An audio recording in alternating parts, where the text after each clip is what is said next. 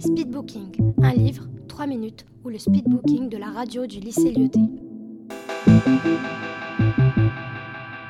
C'est deux fils au Maroc dans les années 30. Et son père se retient. Alors que d'habitude, il regarde les films. C'était sur la Seconde Guerre mondiale.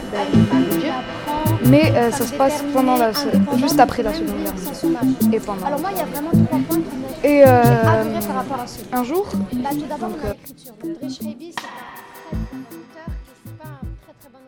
Vous êtes sur Radio ET vous écoutez Un livre 3 minutes. Je suis Léa Femme de la seconde une du lycée de Casablanca et je me permets de vous emprunter 3 minutes pour pouvoir vous présenter Même pas mort de Youssouf Amin El-Alami. De quoi parle ce livre? Ce livre a la première couverture intrigante, avec cet enfant au regard innocent mais poignant jouant du violon. Ce livre au titre qui en dit déjà long. Ce livre raconte en 10 chapitres un voyage mélancolique, au cours duquel l'auteur invente un avenir à son père décédé. L'œuvre suit l'auteur qui ne veut pas oublier son père, qui après sa mort aura l'envie, le désir de le ressusciter en farfouillant dans son passé.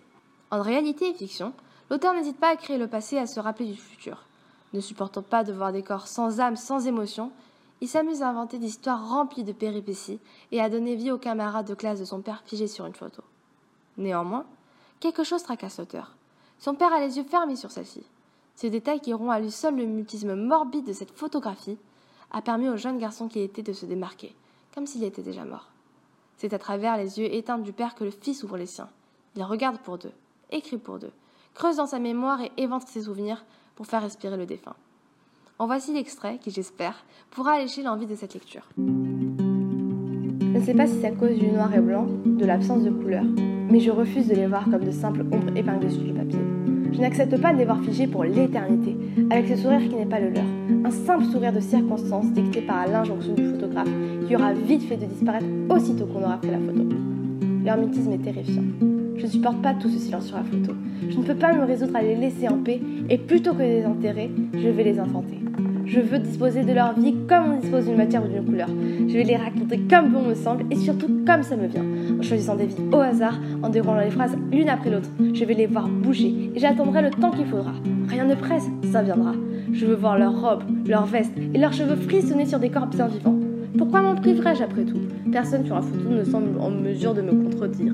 Je veux leur donner une fille qui n'est pas la leur. Une vie qui leur ira trop grande ou même trop petite.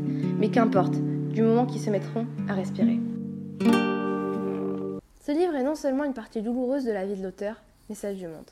En effet, ce récit est chargé de nombreux faits historiques tels que les attentats du 11 septembre, ou encore les souvenirs du coup d'état de Skirat contre le roi Hassan II, où le père de l'auteur fait tout son possible pour fuir la mort.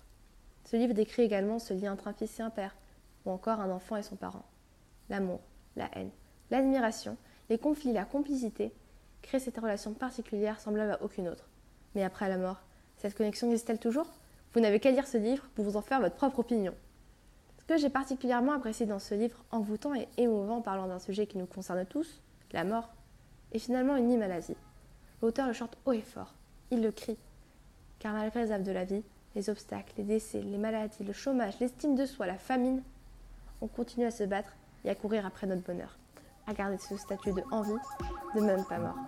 Merci beaucoup de m'avoir écouté. Speedbooking, un livre, 3 minutes, ou le speedbooking de la radio du lycée Lyoté.